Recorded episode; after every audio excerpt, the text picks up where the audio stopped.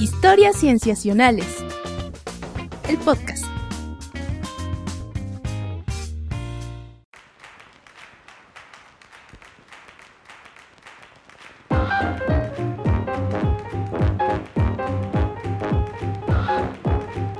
Bienvenidos a Historias Cienciacionales. Sí, estamos muy contentos porque estamos grabando una vez más para ustedes para traerles aquello en la ciencia del 2020 que es lo más, que es lo más cienciacional, amigos.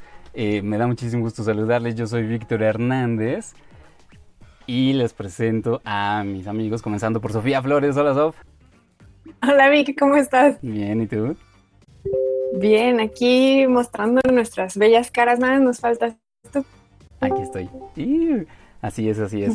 Eh, estamos mostrando nuestras caras porque este episodio es especial, muy especial. Ahora seguiré con las presentaciones porque estamos haciéndolo en vivo, ¿no? Digamos que frente a una audiencia eh, conectada eh, con nosotros, a quienes saludamos y les agradecemos enormemente por estar aquí. Pero sigamos entonces presentándonos. Está también Pach, Rodrigo Pacheco.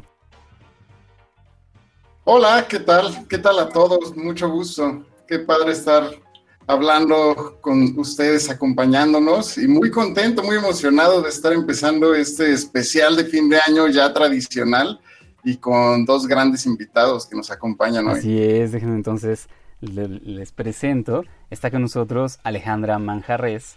Ella es bióloga y divulgadora de la ciencia. ¿Cómo estás, Ale? Muy contenta de estar aquí con ustedes otra vez. Gracias por la invitación. Gracias. Y em, bueno, nos, falta entonces presentar también a Agustín Ávila. Él es genómico, así nos pidió que dijéramos. Eh, es divulgador y periodista de ciencia. ¿Cómo estás, Agus? Muy bien, Vic. Eso es sonar genómico como algo malo. no, no, no.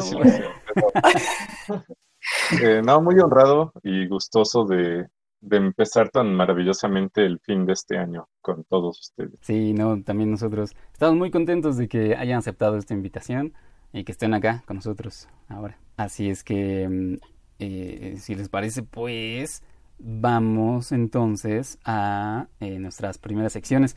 Para, para platicarle a las personas que nos están escuchando de qué vamos a hablar, vamos a repartir, vamos a organizar los puntos que traemos en tres grandes preguntas. Uno es, la primera, ¿qué es lo más importante en ciencia que haya ocurrido relacionado con la pandemia? Porque no podíamos como no hablar de, este elefantote en el cuarto, ¿no? Yo diría que incluso el elefante es el cuarto y que más bien otras cosas son las que están habitándolo, ¿no? Pero sí.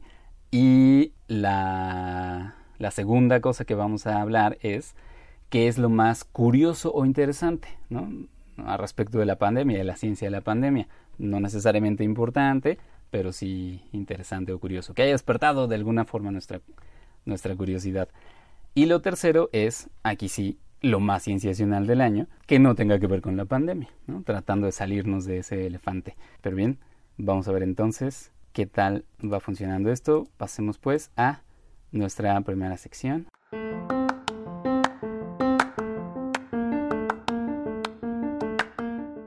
Perfecto. Bueno, entonces, hablando de lo más importante de las, en la ciencia, en la pandemia en este año, vamos a dar primero la palabra a Ale. Ale, ¿qué es lo que para ti fue lo más importante en la ciencia en la pandemia este año? Decir como lo más importante es como que pone mucha presión porque hubieron muchísimas cosas relevantes.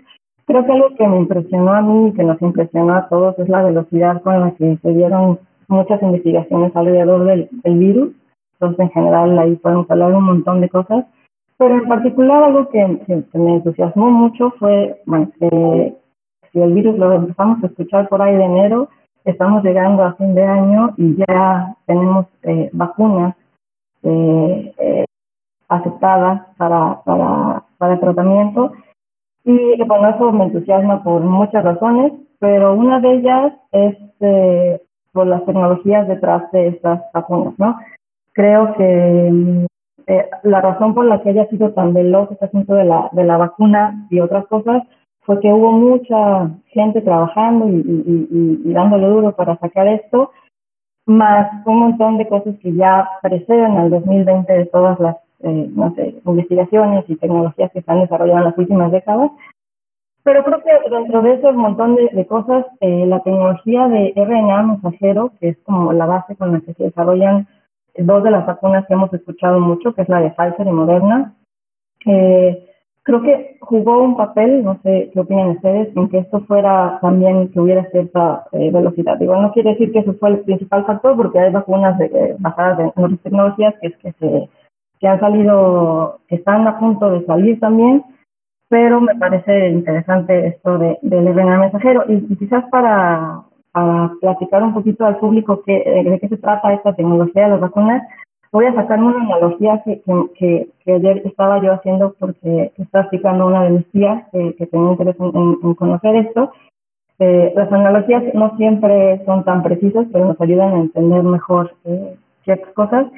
Yo, yo hacía la comparación con que la vacuna es una especie de, de fotografía, esa analogía la hace mucha gente, del enemigo que tienes que enfrentar, ¿no? Si, si tienes, este, eh, para reconocer, es como una forma de reconocer eh, a quién tienes que evitar la entrada o contra quién tienes que pelear. Eh, entonces, históricamente, eso ha sido las vacunas, como que te dan una fotografía que puede ser el virus desactivado, un pedacito del virus, para que tu sistema inmune sepa reconocer eh, al enemigo, digamos.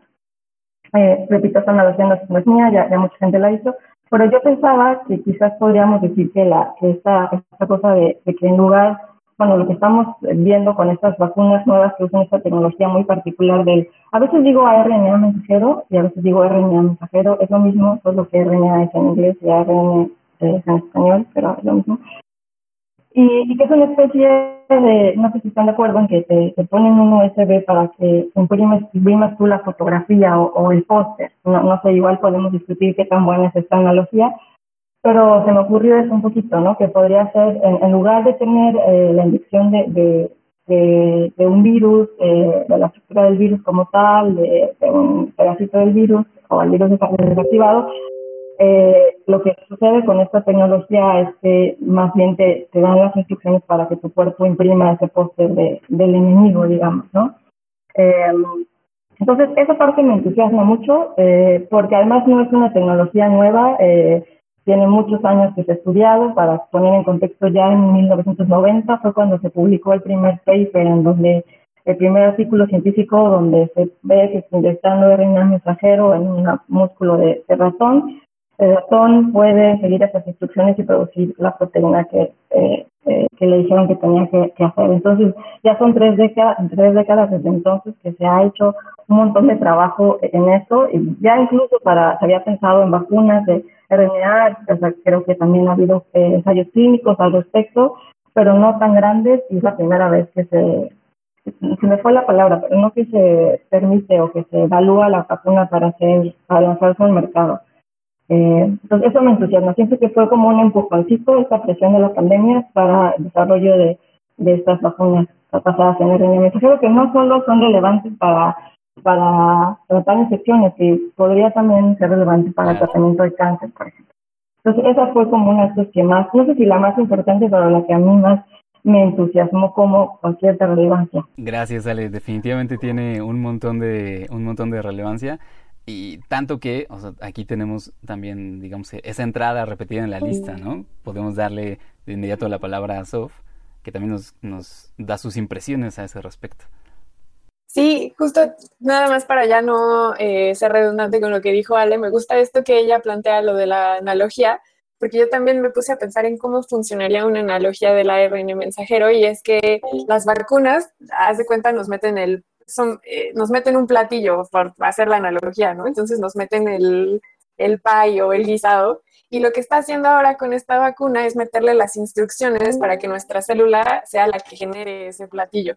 Entonces, en realidad no es que va a generar el virus, sino que va a generar un pedacito de ese virus, concretamente una proteína, para que entonces nuestro sistema inmune reconozca la proteína. Y justamente, de, rápido, nada más para terminar, creo que es un gran esfuerzo el que hagan esto, porque justamente eh, con proteínas que se han eh, usado para erradicar enfermedades importantes como fue la polio, por ejemplo, salieron mal los esquemas de vacunación porque justamente se desactivaba mal al virus o había problemas con el tratamiento de los patógenos. Entonces, el que se hayan aventado a hacer un, una vacuna de ARN mensajero habla un poco también como de que le estaban midiendo el agua, como decimos en México, a los tamales, de decir, ah, a ver, ¿cuáles son los escenarios posibles? Pues que nos salga mal la vacuna, ¿no? Y que se nos infecten las personas que reciban la vacuna.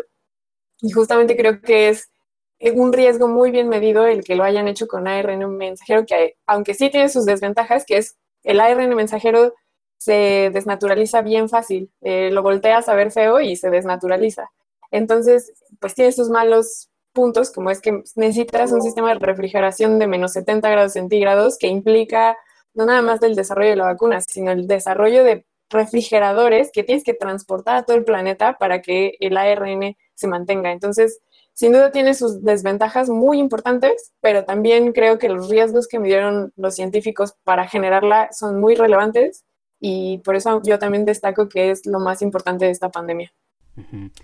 Buenísimo, buenísimo. Sí, además es en lo que, o sea, en lo que no dejamos de pensar, ¿no? Constantemente en la vacuna. Sí. Eh, bueno, ok, tenemos entonces, muchas gracias, Sof, por eso. Ahora damos la palabra a Pat. Pues tomando un poco de la mano lo que dicen tanto Ale como Sofía, a mí una de las cosas que más me impresionó durante este tiempo es que iniciamos uno de nuestros primeros episodios en este año, comenzamos hablando del posible virus que estaba que habían reportado en China y que quizá todavía no estábamos seguros si se iba a transformar o no o salirse de las fronteras chinas. Al final, pues enos aquí al final del año platicando de las vacunas y parte de esto es la capacidad impresionante de la tecnología con la que contamos hoy en día de la secuenciación de nueva generación para obtener la información genómica de estos, eh, pues de estos entes biológicos. Y vaya, si esto se, se, hace en sinergia con lo que vimos a principio de año también, con el conjunto de datos abiertos y la, capacidad científica para dar estos datos en, acceso abierto y que, laboratorios hayan podido tomar esta información que, que, secuenciaron incluso a los chinos a solo 10 días de notificar los primeros casos, lo cual es impresionante. Y llenos aquí, eso para mí fue, fue muy grande y eso nos permitió eh, a nivel mundial poder identificar con pruebas de PCR, por ejemplo, el virus lo cual se vuelve muy ah, una herramienta de batalla muy importante. Sin duda fue algo valioso este año. Claro, ha sido sorprendente precisamente esa velocidad, ¿no? Em, pero demos la palabra a Agus para que nos cuente. Muchas gracias, Vic. Pues, bueno, como decía, elegir la más eh, importante o, no sé, destacado es complicado, pero no sé si es parte de mi negación de la pandemia, pero yo insisto que esta pandemia es, una ventanita al futuro, es una ventanita a otros virus que van a llegar si seguimos este, invadiendo lo poco de ecosistema eh, natural que existe.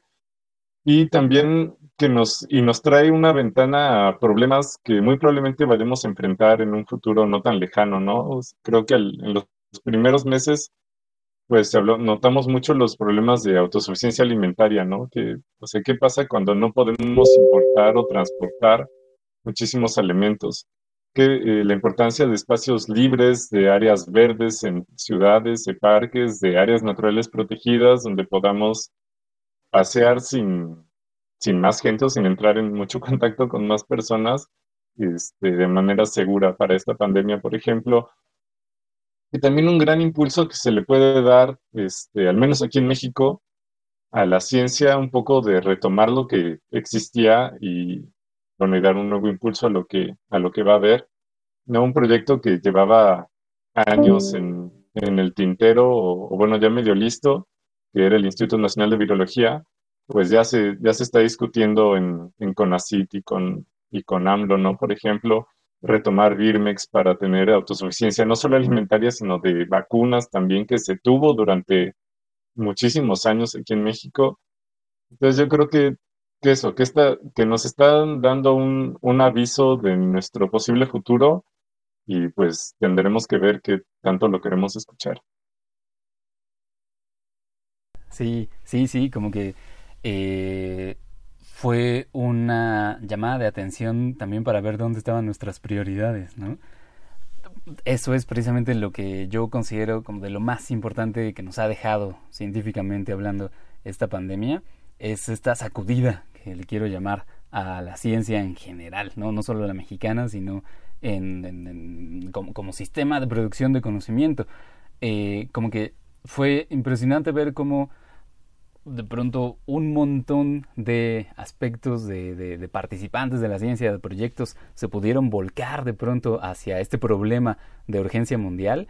Eh, tanto es así que llegamos a avances impresionantes en poco tiempo, em, pero también todos los vicios y defectos que esta pandemia ha revelado de la ciencia misma, ¿no? Por ejemplo, de los sistemas de publicación, de la manera en que se comunica la ciencia, eh, como, como a veces, a veces hasta parecía que entorpecía un poco eh, para políticas públicas o para los mensajes públicos el hecho de que se estuvieran publicando resultados tan rápido y a veces sin pasar por revisión por pares, ¿no? En estos famosos, eh, los llamados preprint, ¿no? antes de la prensa, eh, que es una innovación que muchos consideran importante en cuanto a acceso abierto a datos y a resultados, pero que eh, como todos los ojos estaban en los avances científicos, entonces como que cualquier pequeño dato nuevo que estuvieran ofreciendo cualquier equipo de científico en cualquier lugar del mundo que tuviera que ver con la pandemia, que estuviera ahí disponible, entonces los medios empezaban a agarrar absolutamente todo y a veces no era, no era muy claro, ¿no? O sea, la dificultad de tener un, mensaje definido siempre es, es muy grande, pero, eh, pero, pero estando hablando de ciencia todo el tiempo, pues reveló ese tipo de, problemas, digamos, ¿no? que tiene este sistema de producción de conocimiento que le llamamos ciencia actualmente. Eh, eso pues nos, podemos ir pensando precisamente en eso para eh, pasar a nuestra segunda sección, ¿no? a la segunda sección. Ah, sí, sí, sí. ¿Me das chance rápido de agradecerle a todos los que nos están ah, siguiendo en la sí, qué bueno que Porque Sergio Gallegos nos dice que somos su podcast favorito.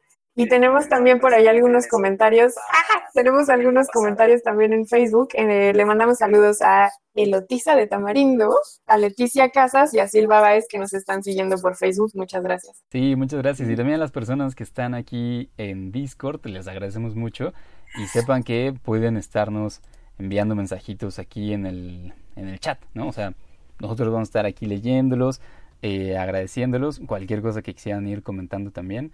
Eh, adelante, por favor, ¿no? Este espacio es suyo también.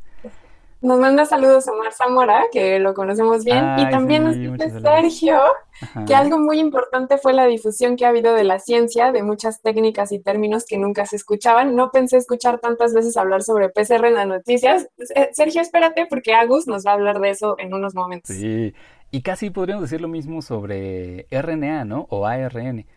O sea, el ADN siempre ha tenido protagonismo, si bien los biólogos como que frecuentemente pues, sabemos que están los dos, pero ahora pasó a primer plano el ARN muy rápido, ¿no?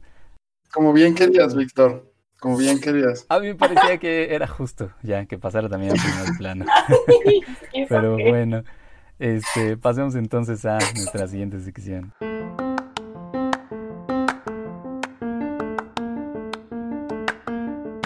bien, en esta segunda sección entonces vamos a, responder la pregunta, ¿qué fue para ti lo más curioso, lo más interesante de la pandemia? Puede ser relevante, puede ser importante o no, pero ¿qué cosa fue así como lo que más nos llamó la atención, esta curiosidad científica? Eh, y como se conecta muy bien con lo que dejamos en la mesa al final de la sección pasada, vamos a comenzar con lo que Agus nos trae, nos trae como respuesta.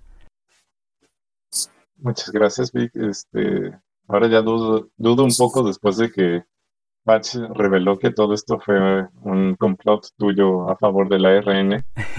Pero bueno.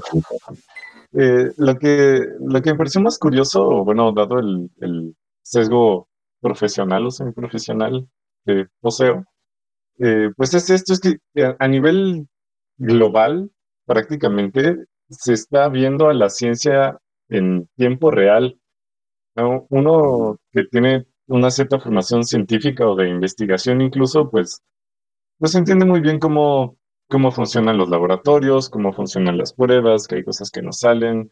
Este, está acostumbrado a llenar todas sus frases de terminología y de, siglas medio al azar. Pero, pero estamos viendo eso, o sea, que, la ciencia se está saliendo a decir, pues no sabemos cómo funciona esto, o funciona así, luego, ah, no, estábamos mal, este, descubrimos que era un error, ahora creemos que es así, este, tal vez tengamos esto para tal mes, pero no es seguro. Eh, todas estas cosas que, se están mostrando de, que, de cómo funciona la ciencia, de que no siempre todo sale a la primera, de que no se sabe todo, de que no hay una sola respuesta para todo, ¿no? O sea, si no tendríamos una sola vacuna, eh, que no es, que no es completamente, hay un montón de política metida ahí dentro. Y para seguir un poco con, bueno, con el comentario que nos leyó Sofía y con mi negación y visión hacia el futuro, pues ver de qué va a pasar con esto, con una generación que ha crecido, bueno, no, sí, sí crecido, pero que al menos se va a aventar un año de su vida con conferencias diarias de esto, con un año de noticias de la ciencia, ¿no? salía al principio con una gráfica de una gráfica exponencial de las veces que has visto gráficas exponenciales en este año. Y este, pues eso, los términos como PCR, este, eh, mitocondrias, un, un, montón de jergas. Ya se te olvidaron, Agustín. Pero ahí, ahí estuvieron, pues, o sea, son, la plática y así como el fútbol, que todos nos creemos directores técnicos, pues ahora todo el mundo está opinando de ciencia, con las limitaciones de cada quien y cada quien consciente o no de esas limitaciones, pero se está discutiendo diario y, y creo que es algo maravilloso. Sí, es que, es que muchos que hacemos comunicación de la ciencia, tal vez eso es lo que queríamos, ¿no? No queríamos que todos hablaran de ciencia todo el tiempo. Tal vez la cuestión es que, como en las, como en las fábulas o parábolas, ¿no? Eh, ten cuidado con lo que deseas también, porque puede no salir como, como esperábamos. Em, pero bueno, sí, sí, sí, un poco con eso, no más rápido. Este, también lo que decían ahorita, este, Ali y Sofía, pues también de, las metáforas, ¿no? Que vamos a analizar un montón de metáforas que han salido eh, que se han discutido aquí mismo, ¿no? De si, la, si eh, esta pandemia se, se, debe tratar como una guerra o no, o sea, ¿qué, ¿qué implica que lo pensemos como una guerra contra el coronavirus? Un montón de cosas. Exacto, sí, muy interesante, definitivamente. muy bien. Em, pasemos entonces con lo que nos trae Ale. Ay, mi micrófono. Eh, bueno, algo que me pareció curioso y muy al principio de la pandemia es eh, eh, cómo eh, esta pandemia empezó a afectar eh, no solo a los humanos, sino a otros seres que habitan eh, este planeta. Y me acuerdo que por ahí de marzo, un amigo muy querido me, me dijo muy emocionado que había visto un venado en su campo, ¿no? Y así como ese testimonio, ya un montón en las redes sociales, eh, que hasta se llegó a hacer bromas. Había por ahí una imagen falsa de unos eh, en, en Venecia ¿no? Eh, y sí, pero bueno, es verdad que se empezaron a ver eh, animales salvajes en lugares o más animales salvajes en lugares donde antes no se habían visto. Eh, no sé qué tan a estas alturas, eh, qué tanto sabemos de cómo, cómo les afectó la pandemia y ya lo veremos quizás más adelante en este programa. Pero eh, esa es una cosa que, me causó interés, ¿no? Cómo, cómo se, afecta al planeta por, por esto. Eh, y ven, hay no, no solo un interés eh, mío, yo creo que ya mucha gente lo, lo empezó a discutir e incluso a investigar. Y justamente en octubre de, este año ya se publicó un artículo científico en donde se analizaba cómo habían cambiado las emisiones de dióxido de carbono. Eran, este, la forma de evaluarlo no era directa, era, estaba basada en eh, eh, más en como en actividades de diferentes sectores en diferentes países, eh, no sé, tráfico, electricidad, uso de combustible pero era una estimación.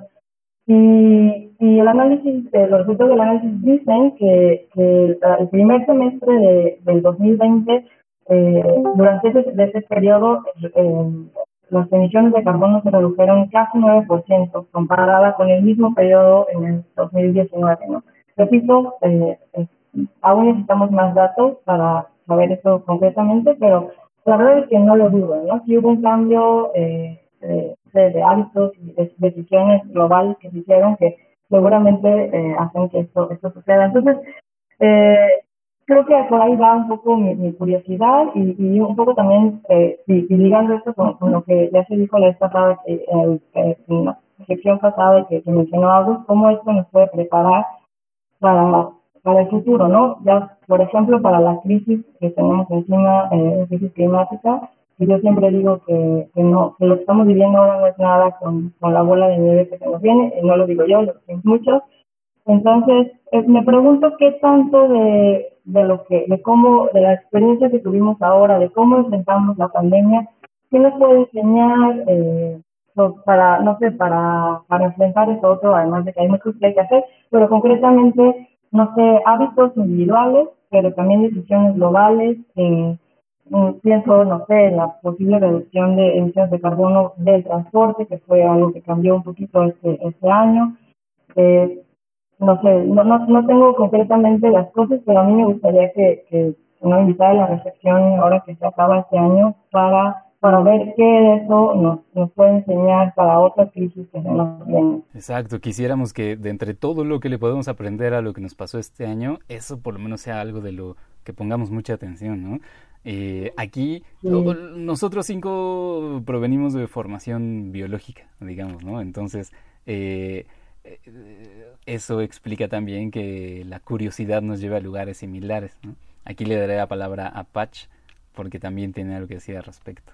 Sí, a mí también comparto con Alejandra exactamente lo mismo, esta curiosidad. A mí me parece súper curioso lo que comenzó a suceder al principio de la pandemia, tanto que, como bien comenta Sale, inició una serie de memes de estar viendo cualquier lugar de la ciudad y llena de dinosaurios o, que llegaban jirafas y elefantes, ¿no?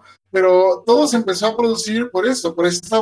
Eh, curiosa observación que empezaron a hacer durante el confinamiento las personas y quizá estar observando eh, fauna que no se encontraba ahí y esta pausa que se realizó de forma global, que como pocas veces en la historia incluso de la humanidad se había hecho de esta forma, lo cual planteó un experimento muy interesante a nivel global, justo como también lo comentas. Eh, yo me imagino o me pregunto eh, si hubiéramos tenido que plantear un experimento de esta forma, ¿no? ¿Qué sucede si detenemos una sección de la ciudad por completo y que no suceda ninguna otra actividad? Yo creo que más de una institución o más de un cualquier cosa, o sea, cualquier ente de la ciudad nos hubiera puesto, hubiera soltado el grito y nos hubiera dicho, no pueden hacer este tipo de experimentos. Sin embargo, resultó que ah, se dio por serendipia y vaya, no, no es que sea, no es que agradezcamos esta oportunidad, sino que aprovechemos esta serendipia como lo han hecho los científicos, y, e incluso se empezó a proponer esta, hubo varias publicaciones al respecto, como una por ahí de, Roots, me acuerdo del, uno, del principal autor, en donde se propone eh, la palabra de antropausa para denominar a esta etapa en la que detuvimos toda actividad y empezamos a ver todas estas consecuencias. Hoy en día ya empezaron a salir algunos resultados, por ejemplo, como el que mencionaba Alejandra, o también el hecho que se redujo en un 50% esta, la actividad sísmica, pero también ya empezaron a salir los reportes de qué tanto cambió la fauna, esto principalmente en estudios de pájaros, y lo que hemos visto es que en realidad no cambió tanto, lo que apuntan estos estudios es que en realidad no hubo tanto cambio de especies o nuevas especies que ya estaban ahí, sino que las con las que contamos, en específico con pájaros, que es donde sale más rápido las cosas, eh, que ya están bien estudiados y de pronto empezamos a ver que no cambió tanto, pero lo que sí cambió es el comportamiento de estos organismos y la resiliencia o, la plasticidad que tienen sus comportamientos tan tan grandes que pueden responder de forma tan rápida a estos cambios que proponemos, que, que, planteamos nosotros con el COVID. Y sin duda eh, esperaríamos investigaciones que que se enfoquen en este fenómeno con mucho mayor profundidad en el siguiente año y a ver qué dicen, a ver qué salen aquellas imágenes de las cámaras trampa de los bosques, de áreas naturales que se dejaron visitar, o aquella grabación que se quedó por ahí, aquella sonda que se quedó, a ver qué nos, nos dice el próximo año. Exacto, exacto, en este fenómeno que afectó a todo el mundo y que como bien dices, Patch, casi casi que es un experimento ¿no? en sí mismo.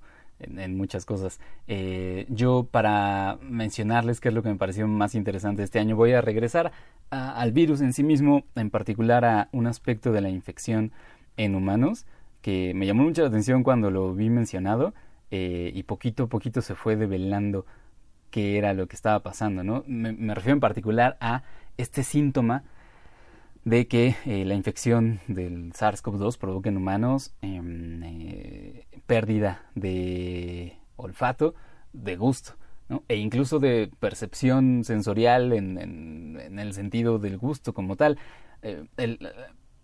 la pérdida de percepción olfativa se llama anosmia, la gustativa se llama o bien disgeusia o ageusia. Y la tercera cosa que les platico, quemestesis, es como la capacidad de percibir químicos, como eh, aquellos que nos enchilan en, las salsas picosas, ¿no? O en el chile.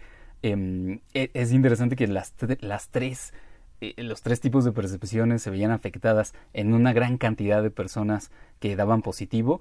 Se, muy pronto se dieron cuenta, digamos, los especialistas que era un síntoma muy recurrente, tanto que podía usarse incluso como eh, síntoma, digamos, revelador, ¿no? Como un síntoma importante, más allá de la fiebre eh, o de la pérdida de saturación en oxígeno, esta pérdida de olfato y de gusto parecía ser algo que indicaba, ¿no? que era muy indicativo de, una infección.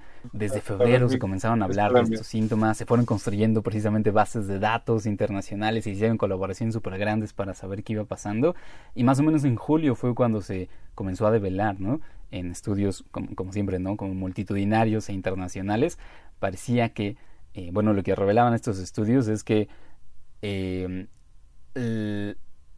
esa pérdida de olfato ocurría debido a que el virus afectaba un tipo de tejido eh, en el interior de las cavidades nasales que era, se llama epitelio olfativo, que es, que es donde están las enervaduras que llevan a el bulbo olfativo, que es el que transmite la señal este, del olfato al cerebro se pensaba que tal vez el virus estaba afectando las neuronas, pues las células nerviosas que recogen esa señal, pero resultó que no, porque esas neuronas, y esto es lo que se descubrió en este, en este artículo en la revista Science Advances, no expresan esa, esa molécula que es la que el virus reconoce para hacer la infección, eh, sino que quienes la expresan son células que son parte de ese tejido, pero no son las eh, nerviosas, son células acompañantes. Ustedes imagínense ese tejido epitelial como si fuera... Eh, una empalizada, ¿no? Eh, como si fuera un conjunto de mucha gente parada pegadita, ¿no? Una con otra. Este, eh, y resulta que si se afectan esas células acompañantes, la estructura se deforma. Si la célula se, se inflama, entonces la célula nerviosa que está al lado pierde su capacidad de enviar la señal y eso parece ser lo que eh, está explicando esta pérdida de olfato. La pérdida de gusto, sin embargo, o esta eh, afectación a la quemestesis, a reconocer químicos específicos, todavía no se tiene muy clara, ¿no? Entonces es otro de esos misterios que eh, están por develarse al respecto de cómo nos ha afectado el coronavirus. y pasemos entonces para terminar esta sección. Agus creo que quiere decir algo. Ah, Agus, por favor. es que quedé anonadado Picado, hay, O sea, hay gente. hay gente con COVID-19 que no se enchila. Sí, hay reportes, exacto, de que, eh, que no solo es que no, no les sepa nada la salsa, ¿no? Sino que incluso pierden esa, esa percepción. O sea, eh, reportan que no se enchilan, ¿no? Lo cual es sorprendente. Y es justo de los misterios, ¿no? Porque además, como en todas las cosas, o sea, hay un montón de variabilidad. Hay personas que se recuperan muy pronto y recuperan el olfato, el gusto, y hay personas que pasan meses y siguen sabiendo de las cosas horribles, ¿no? Entonces es de, los misterios que seguirá habiendo que trabajar. Sof, ahora sí te escuchamos. La falta de gusto y que te hayas enamorado de alguien feo nada tiene que ver con la mm. pandemia. que pierdas el gusto. Eh, justo aprovecho la oportunidad porque fíjense muchachos que el haber implementado esta situación de conectarnos vía Facebook y vía streaming es que mi mamá nos está viendo. Entonces, hola mamá. este, y espero no decepcionarte. Bueno, pues justo a mí lo que me pareció más curioso de todo esto, retomando también siguiendo la línea del virus y también siguiendo en esta línea que eh, propuse como lo más que rescato de toda esta pandemia, tiene que ver otra vez con la vacuna y que es justamente con lo que también decía, eh, bueno, que han dicho sobre la secuenciación y es lo impresionante que para enero ya se tenía secuenciado el genoma, algo que se aprendió del virus de, de la... Mm, ay, ¿cuál fue el virus que fue en 2007 en el Oriente? Ah, MERS, el MERS, ¿no? El, muchas gracias, del MERS. Justamente algo de lo que se aprendió de, ese, de esa situación fue que es importante no nada más secuenciar rápido, sino compartir los datos a la comunidad internacional. Entonces, de ese aprendizaje, inmediatamente que se detectó que había un virus circulando, se secuenció y se abrieron los datos. Eso fue algo muy eh, eh, bueno por parte de la comunidad científica de China y eso permitió que para entonces, marzo, 16 de marzo, la, vacuna de Moderna ya estuviera en fase 1. Eso significa que ya se estaba probando en animales no humanos.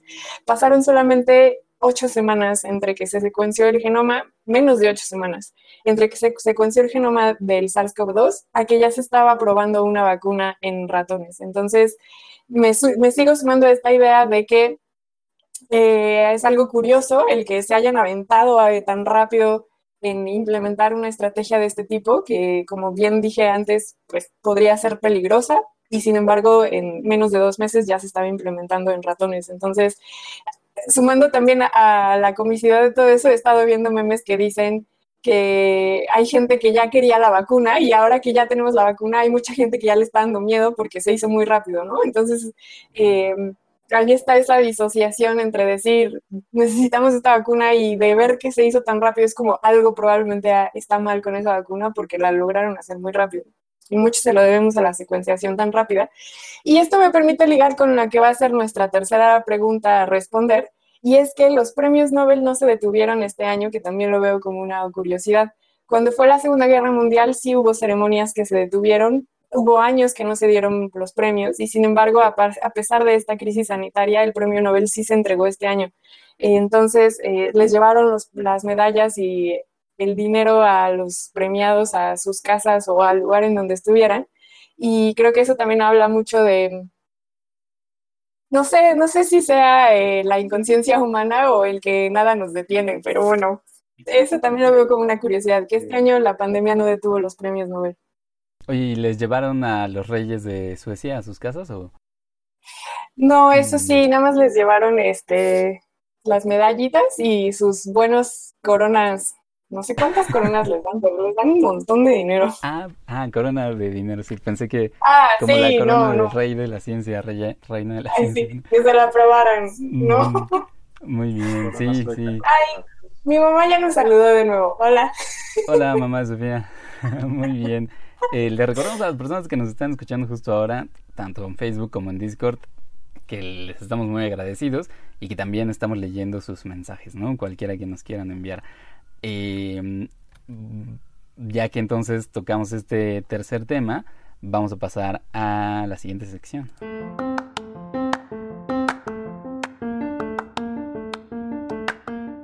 Sí, en esta, en esta tercera sección vamos a contestar pues la pregunta que solemos hacer en cada especial de fin de año, ¿no? ¿Qué es lo qué fue lo más cienciacional en 2020? Solo que ahora le vamos a agregar que no tenga que ver con la pandemia, ¿no? Y vamos a comenzar eh, con Sof, donde tú misma nos dejaste este tema, ¿no? Platícanos qué fue para ti lo más cienciacional este año, Sof. Muchas gracias. Lo más cienciacional de este año es estar haciendo este live porque me permite leer comentarios como el de eh, Juan Valderas que nos dice, el miedo a la vacuna, pero desayunan sopa Nissin y una coca. Y dice, más un cigarro. Y también nos dice Erandeni, eh, a quien también le mandamos un especial saludo, nos dice, algo también curioso es el giro de la comunicación a los medios digitales en más áreas de la vida. Eso también es verdad, la pandemia disparó la comunicación en lo digital que en los medios tradicionales. Pero ahora sí ya me paso a responder la pregunta y a mí lo que me pareció lo más cienciacional de este año que no tenga que ver con la pandemia fue la premiación de los Nobel, específicamente el de química, porque se lo dieron a CRISPR. Eh, ya llevábamos, al menos yo, varios años hablando de CRISPR y diciendo, no sé, declarándole mi amor abiertamente a esta situación y también un poco enjuiciándola. Y fue inesperado, así de repente vi, le estaban dando los premios a ellos y de hecho Agus me mandó un mensaje así como diciendo, sí se lo vieron. Y yo incluso antes, eh, yo decía, no, este año no se los van a dar, ojalá incluso yo deseaba que no se los dieran y por eso Agus me mandó el mensaje con una hazaña diciendo, ya ves, sí se los dieron. Entonces, para mí eso es lo más sensacional de este año. Buenísimo. Eh, Sof, ¿puedes en, pocas palabras qué es CRISPR? Una vez más. CRISPR es esta... Es, una secuencia repetitiva en el ADN de los, de, las de los procariontes, pero que se ha ido transformando y ahora se utiliza como una técnica de edición genética en todas las células existentes de este planeta y que tiene, se busca que tenga fines más clínicos que de otra cuestión. Exacto, ¿Se ha usado CRISPR para desarrollo de vacuna? Eso no sé. Fíjate que lo estaban proponiendo. Justo eh, eh, Jennifer Doudna, eh, de hecho, en cuanto se desató la pandemia, volcó todo su laboratorio de CRISPR para ver cómo la tecnología podía ayudar. No sé si, no, no sé bien si con una vacuna, pero sí que tuviera una función para ayudar a erradicar la pandemia en la medida de lo posible. Entonces, sí, sí se propuso utilizar. pruebas rápidas también en el laboratorio de Doudna. Sí, bueno, es que tienen millones de aplicaciones, ¿no? O sea, ahorita pensando rápido se me ocurre que puedan llegar a inactivar Por ejemplo, una de las propuestas que estaban haciendo es que una situación más que inyectar proteínas o eh, segmentos del virus, que más bien alteráramos un poco nuestras células y entonces de esa manera no nos afectaran el virus, ¿no? Eh, claro, es una propuesta ya muy sacada de, casi casi ciencia ficción. Pero bueno, CRISPR te da la posibilidad de alterar el genoma de las personas y, que no se infecten. Entonces, ya nada es imposible con CRISPR. Sí, más bien eso, ¿no? Pues ahí está, se le hizo justicia entonces. Y pasemos a lo que nos va a platicar Ale, que está también en ese reino de lo molecular. Ale, que fue para ti lo más cienciacional este año. Quizás antes también eh, digo que me emocionó mucho el premio Nobel como, como eso. Y me acuerdo que hasta ese día me levanté en la madrugada. No sé por qué estos días me estuve levantando en la madrugada. No es por los premios Nobel. Eh, y entonces lo vi en vivo, pero la verdad no lo esperaba, porque yo me acuerdo que el año pasado sí, sí se hablaba y yo lo me acuerdo que lo llegué a pensar, pero ahora sí me llegó totalmente como sorpresa. Entonces estaba yo en la madrugada muy contenta. Entonces, me emocionó eso. Y bueno, a mí una noticia que me emocionó mucho este año, que, que fue más un anuncio porque no fue una cosa que se publicó en un artículo, fue que DeepMind, este, esta compañía de inteligencia artificial de Google, eh, logró un nivel de predicción muy alto, como antes nunca visto, eh, para, bueno, logró la predicción de plegamiento de proteínas. Sabemos que las proteínas son esenciales en nuestro cuerpo, para están en todas partes y nos eh, hacen, bueno, gracias a eso funcionamos bien. Y las proteínas están formadas, así como las, las palabras están formadas por letras, las proteínas están formadas por una serie de aminoácidos, de moléculas de diferentes tipos, así como hay 27 o 30 letras en el alfabeto, hay eh, 20 aminoácidos que forman, eh, que, forman cadenitas, que son proteínas, y un problema ya bastante viejo y famoso en la biología es cómo esa cadena de aminoácidos define cómo se va cómo se va a plegar se va a lograr una proteína, ¿no? Entonces, eh, eh, sabemos la estructura de muchas proteínas porque se puede estudiar a través de experimentos, pero eh, hacer ya la predicción teórica de cómo eh, los aminoácidos juntos van a formar X o Y forma de, de, la, de la proteína es un problema viejo. Yo me acuerdo que hace miles de años, cuando yo estaba en la licenciatura de biología, tenía que elegir este, tenía que tenía que elegir mi tesis de licenciatura y, estaba entre dos temas y no podía decidir eh, fue uno el que elegí pero el otro era justamente trabajar en ese problema de, del plegamiento de proteínas. Pues a mí me ha parecido siempre fascinante ese problema por eso mi entusiasmo. Eh, eso fue por ahí del 2008 ya. Pero incluso ya desde los 90 en el 94 por ejemplo se empezó a hacer un concurso cada dos años se llama CLAS en donde es como una competencia, en donde eh, grupos de investigación que, que, trabajan en este problema son invitados a entrar a la competencia y les dan eh, 100 proteínas, o sea, 100 cadenitas, les dicen esta cadenita ABC3 de proteína, me tienes que decir cuál es la estructura. Entonces estos grupos, eh, les dan creo que varios meses, eh, trabajan teóricamente basándose en estructuras previas de proteínas, eh, lo que se sabe ya de muchas proteínas relacionando aminoácidos con estructura, y, ya cuando entran al concurso le, dicen esto es la estructura que yo propongo para esta proteína y, y, se hace una evaluación, se compara lo que propuso cada, cada concursante, cada grupo de investigación con lo que se sabe experimentalmente de cómo es la proteína. Y en general, eh, la predicción de proteínas pequeñas y más o menos fáciles ha sido bastante buena desde el 94. Eh, creo que es arriba, la, la predicción es arriba del 90%. No sé si está claro, esa, creo que es el 90%, pero es que tanto, si sobrepone la teórica con la experimental, es, es como ese porcentaje. Pero la, las proteínas eh, más largas y complicadas han sido muy difíciles de predecir su estructura, ¿no? En el 94 estaba alrededor del 20% o menos de nivel de predicciones, para que se den una idea.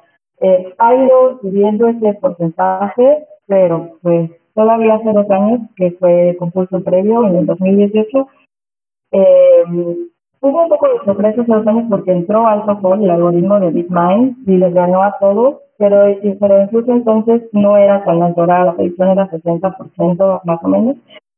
Eh, pero bueno, ya se ha desde el 94, pero este año fue como en notición porque, porque AlphaFold pudo hacer predicciones alrededor de, estas proteínas que son muy difíciles, más, las más largas y complicadas, la predicción está alrededor del 87%. Y, y ya, o sea, se, habla de que cuando se alcanza el 90% es más o menos equivalente a lo que se, se logra con, este, experimentalmente. Entonces es un número muy, eh, pues sí, muy emocionante.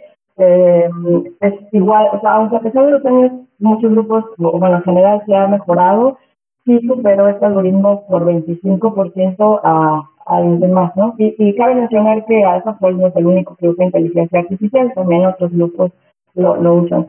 Pero sí, el nivel de predicción fue muy, muy, sí, a mí me emocionó mucho y, o sea, se cubrió un poco los medios, pero también las redes sociales yo veía a los científicos todos contentos y ya la gente diciendo, este problema está resuelto, que a mí se me china la piel y yo, ay, ya nadie más va a tener ese dilema en la licenciatura de, de estudiar ese problema porque ya lo resolvimos.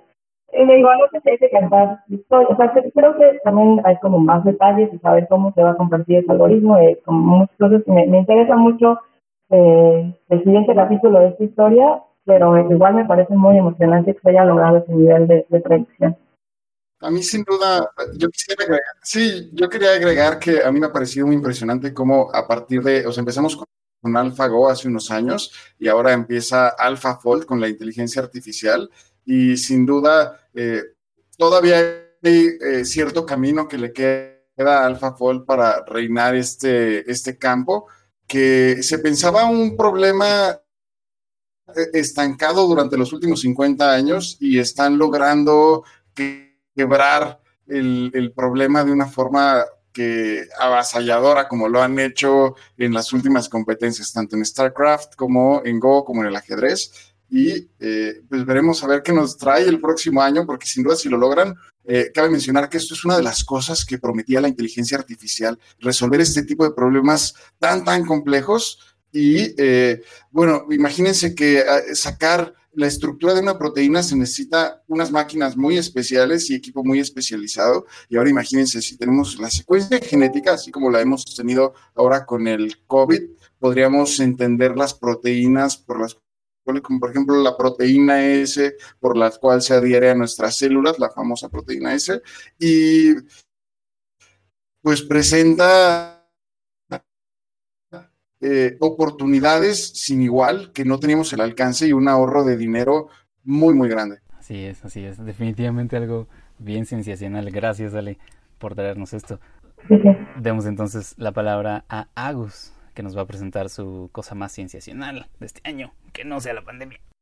Eh, muchas gracias, Vic. Em, yo la verdad estaba, estaba también nervioso por esta sección, porque Dije, quiero algo pues muy sensacional y seguro hay algo súper obvio que se me está olvidando durísimo. Entonces, ah, eh, pues en la semana que estuve revisando y ayer que salió justo la lista de Nature como de los 10 eventos científicos más importantes que no sean de la pandemia. Y sí había muchos muy padres, pero ninguno me convencía del todo. Y tenía uno este, del que quería hablar, pero este, quería saber si nada más se me olvidaba. Y, y justo hace un par de horas que, que, Science sacó su lista de las 10 cosas más importantes del año que no sean de la pandemia. Ahí sí salió de un poco subcinto a una categoría, pero a mí lo, que más me ha impresionado, que más me ha llamado la intención, que más me, me motiva a discutir tal vez, es este, todos los movimientos sociales que están sucediendo dentro de la ciencia. que, que, no empezaron este año, obviamente, y que tal vez se hayan frenado un poco o mucho con la pandemia, pero que ya se está discutiendo mucho más los problemas de género que tiene la ciencia, por ejemplo, este, no solo en cuanto a representatividad y equidad, sino de casos de violencia, lamentablemente también, pero, pero que qué bueno que ya se están hablando, qué bueno que ya empieza a haber consecuencias, que ya empieza a haber planeación sobre cómo prevenir estas situaciones. Incluso Black Lives Matter ha hecho un montón de cosas de Black in STEM, Black in Science, Black in Math, Black in un montón de cosas. Se ha volteado a ver un montón de, de grupos minoritarios en la ciencia, ¿no?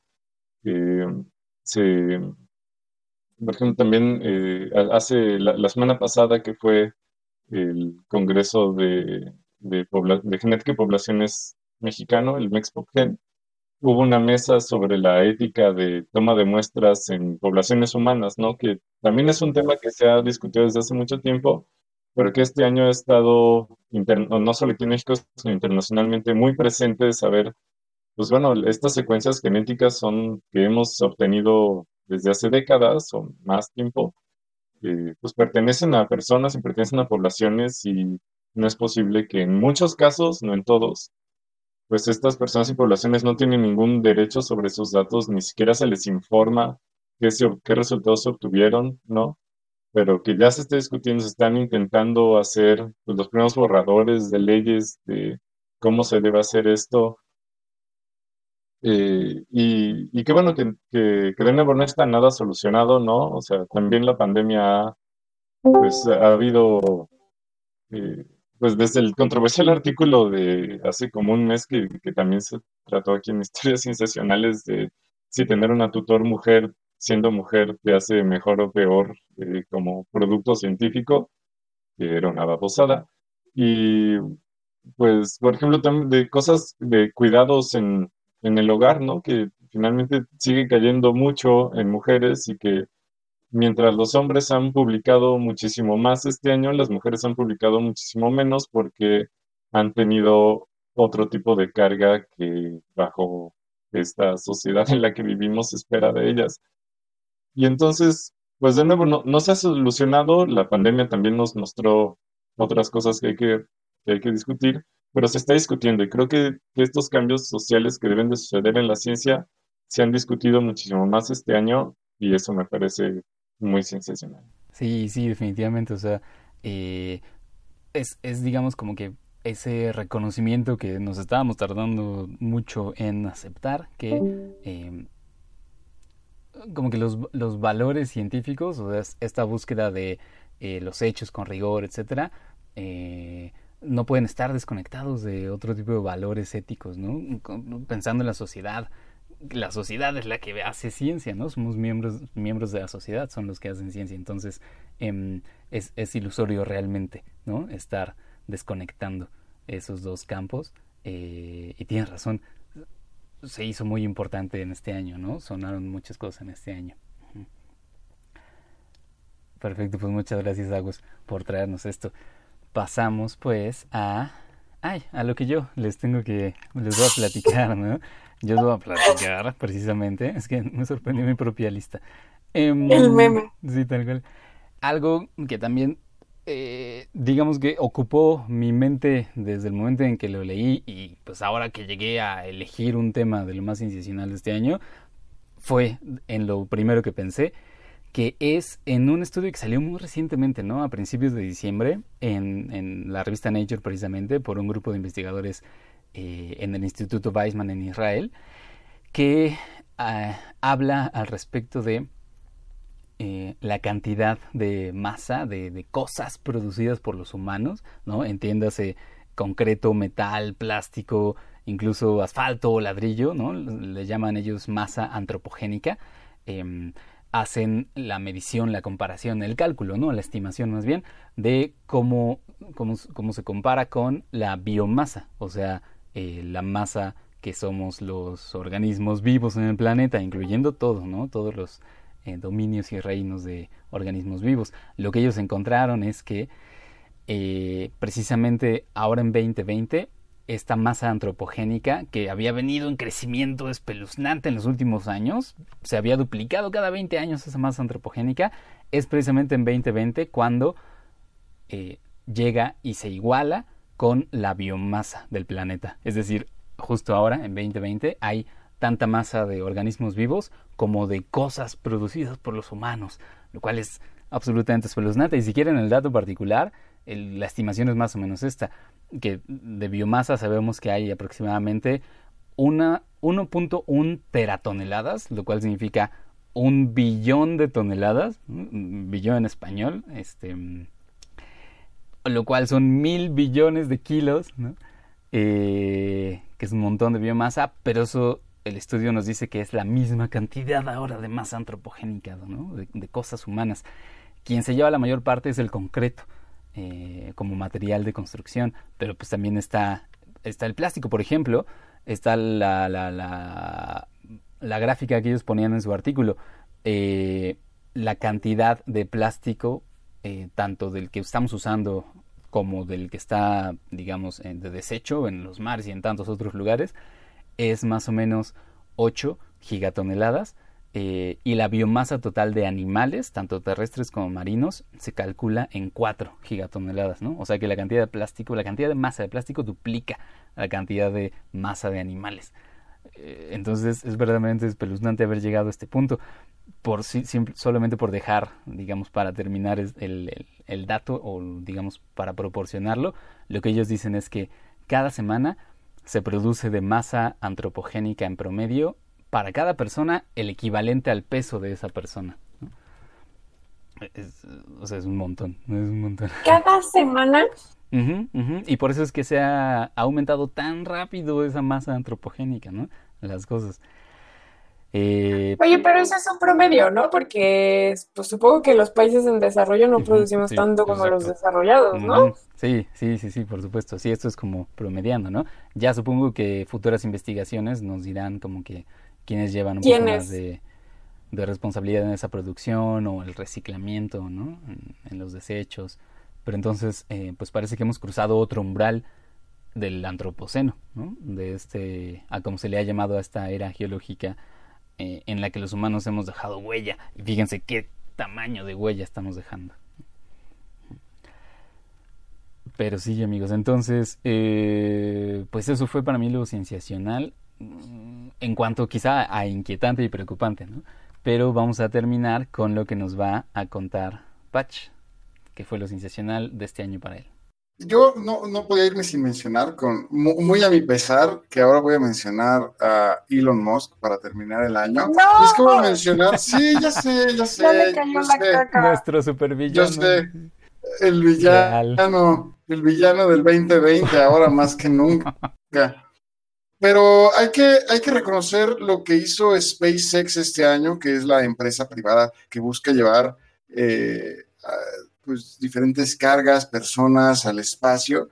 Y es que este año lograron por primera vez una compañía privada llevar una tripulación a la Estación Espacial Internacional, lo cual es un hito, pues no solo para, para Estados Unidos, que, que, que logró recuperar esta, de cierta forma, que vuelvan a lanzar en su suelo de Estados Unidos astronautas y no depender de la tecnología rusa, la cual más o menos para hacernos una idea costaba cerca de 80 millones de dólares mandar un astronauta de ida y vuelta, que más o menos representa, o sea, nos suena mucho dinero, pero representa como el 4.5% del presupuesto de la NASA.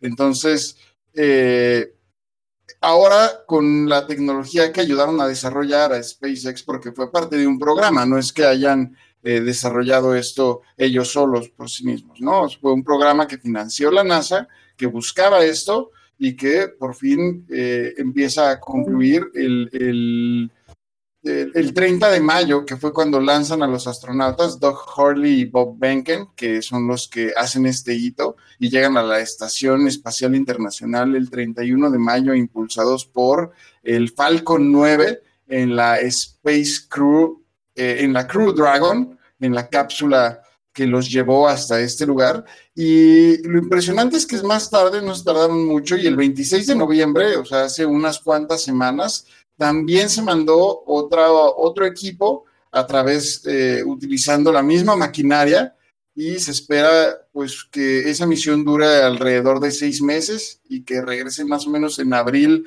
del 2021, lo cual a mi parecer es un gran hito eh, para la carrera espacial, abre de forma, pues prácticamente inaugura de forma con, formalidad la carrera espacial privada, lo cual se llevaba esperando desde tiempos de, uff, lo llevan imaginando desde tiempos de Asimov o antes, ¿no? Justo ahorita tenemos un comentario que nos hace Pablo que dice que él recuerda cuando tú amabas a Elon Musk. ¿Qué tienes que decir a tu favor? Pues, las personas cambian. Caray, uno, no, no, las personas no deberían de tuitear así, de, de esa forma, o, o, no deberías de seguir a esas personas que admiras porque terminas estrellando en ellas. Pero eso, eso pasa, sí, sí, es como cuando te gusta mucho un artista musical y de repente te escuchas o te pones a leer sus opiniones políticas y todo se cae, algo así. Que por cierto, hablando de noticias musicales, Armando Manzanero acaba de dar positivo a COVID-19. Oh, no. Mm. Nuestra joya del sureste. No, pero. Que se recupere.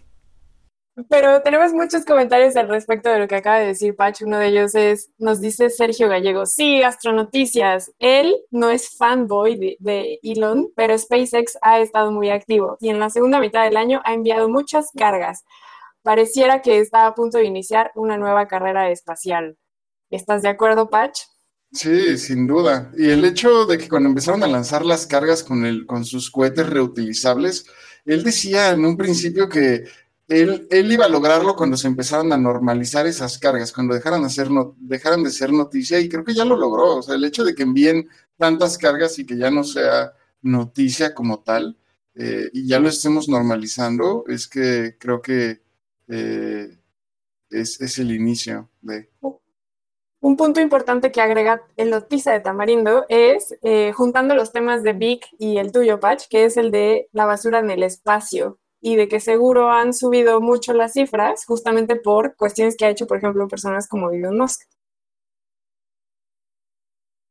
Gran, gran aportación esa. También el Lotiza, misma ella, nos dice que por favor que ya nos caiga un meteorito. Luis David nos dice, a nosotros o a todos. Solamente a Elon Y Luis David, Alcaraz dice que ya tenemos neoliberales espaciales. ¿Qué diría cierta persona sobre estas personas neoliberales? Y nos dice Sergio Gallegos. Ah, bueno, nos dice Lotiza también que ya no sigamos a Pati Navidad. Especialmente lo dirige a Tipash, pero bueno, lo podemos abrir a todos. También nos dice Sergio Gallegos que el lanzamiento de Perseverance también está incluido en, este trabajo. Y nos dice Pablo que también Amazon está intentando enviar gente. Nos pregunta si eso es cierto y nos manda. Ah, no, pensé que nos mandaba besos, pero no, se refería a Jeff Besos.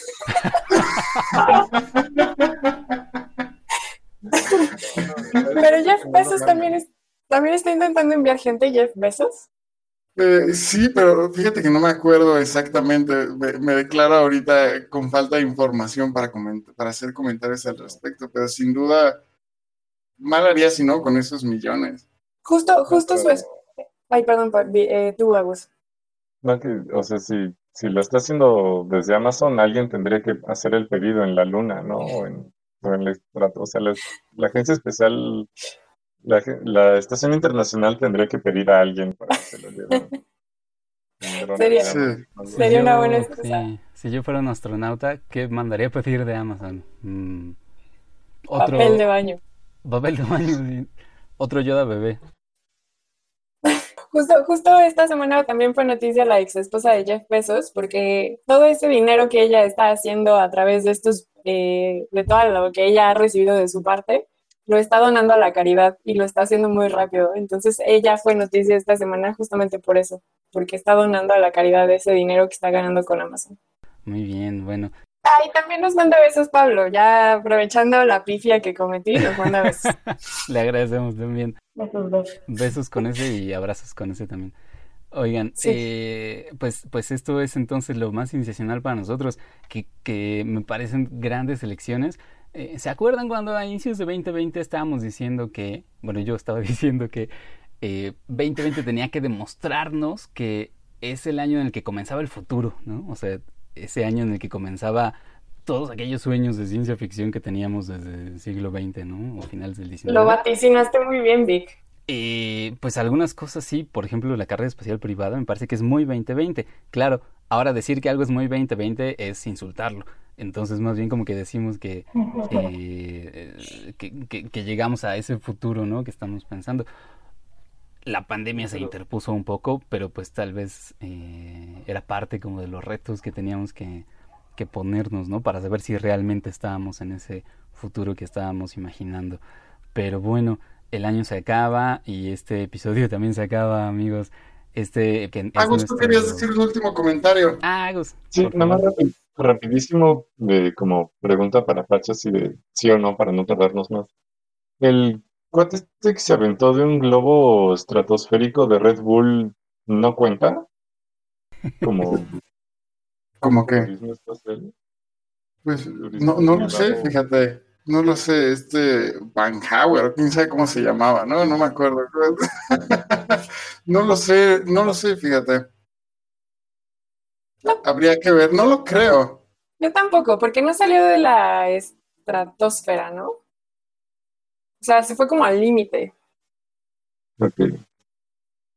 Aprovecho también para este silencio incómodo que estamos teniendo, porque fíjense que Malu Casas le manda saludos a Ale y dice que está aprendiendo mucho y que agradece mucho la invitación que le hiciste a Ale y que está encantada con esta conversación. También aprovecho para agradecerle a Leticia Casas, porque también nos felicita por este especial tan interesante. Y también a Donaji Cortés nos agradece por este proyecto de divulgación. Saludos a todos. Maluca se fue la tía a la que le expliqué la vacuna de Reina. Buenísimo. Y Laura Figueroa nos dice que le da miedo si Vic va a dar pronósticos para el 21. Nos manda abrazos y nos dice que nos quiere. Hoy también, muchas gracias. Eh, no, me contendré, ¿no? Para no quedar mal con el siguiente año. Mm, pero bueno, nosotros... También, también. Eh, nosotros les agradecemos enormemente por, por haber estado con nosotros en este especial en vivo. Por supuesto también a nuestros queridísimos invitados, a Alejandra Manjarres y Agustín Ávila, que queremos preguntarles también, bueno, queremos pedirles que den sus métodos de contacto, ¿no? Ustedes que también hacen comunicación de la ciencia, ¿dónde podemos eh, leerles, seguirlos, ¿no? Encontrar su trabajo. Si quieres, comenzamos contigo, Ale. Eh, estoy en Twitter como Lexeroide, ya saben, ya perdí un poco la vergüenza de decirlo públicamente, o, todavía no, pero sigo siendo Lexeroide en Twitter. Fantástico, fantástico, ¿no? Ahí podemos ir siguiendo lo que publicas y todo. Sí, sí, sí. Muy bien, ¿y Agus? Eh, yo estoy en Twitter igual como arroba el de Comodo.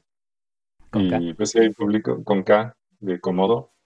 Y, bueno, ahí subo todo y muchas cosas más que no son tan científicas. Y mi blog es tenga para que se entretenga.wordpress.com. Sí, fantástico. Oye, por cierto, que tienen evento de Ciencia Slam mañana o... Ah, mañana eh, es, empieza el, pues como el Slam nacional virtual del Circuito Nacional de Poetry Slam, el Ciencia Slam, que es un proyecto muy bonito, va a estar ahí presente mañana en una, en una plática a las 7 de la noche. Busquen Circuito Nacional de Poetry Slam o Ciencia Slam en Facebook, eh, Twitter e Instagram y ahí viene toda la información. Fantástico. Pues una vez más, muchísimas gracias, Ale y Agus, por haber estado con No. nosotros. Salud Gracias. por un mezcalito. Ay, sí, fantástico. Y ya se supo. Muy bien. Y también muchas gracias, Pach, Sof. Eh, nuestros métodos de contacto ya solamente para las personas que nos están escuchando y que tal vez no nos habían seguido antes. Eh, ¿Dónde nos pueden encontrar, Sof? Estamos aquí muy cerca de ustedes en sus corazones, pero también si lo quieren hacer vía alguna estrategia digital, estamos en Twitter como arroba cienciacionales, en Facebook es un poco redundante para los que nos están siguiendo, pero para los que no, cámbiense también a Facebook, estamos como historias cienciacionales. Si nos quieren enviar un correo para también estar con nosotros, lo pueden hacer a través de historiascienciacionales.gmail.com y ya de manera personal, cada quien tenemos también nuestros métodos de contacto vía Twitter y si me permiten empezar con el burro por delante, yo estoy en Twitter como arroba soflofu. A mí me pueden encontrar como arroba pacheco vv. ¿Y a Vic? como arroba Víctor Rogelio. También agradecemos mucho a Axel, Axel Becerril, que estuvo produciendo y enviando la transmisión a Facebook. Muchísimas gracias, Axel. Eh, y pues amigos, este es el último episodio de 2020, vamos a regresar en enero.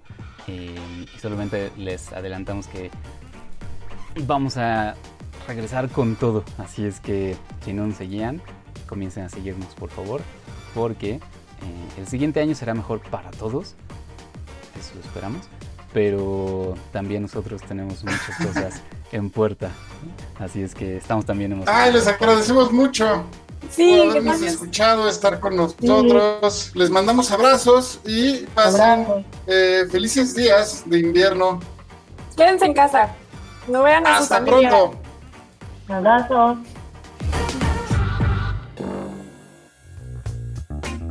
Esto fue Historias Cienciacionales, el podcast.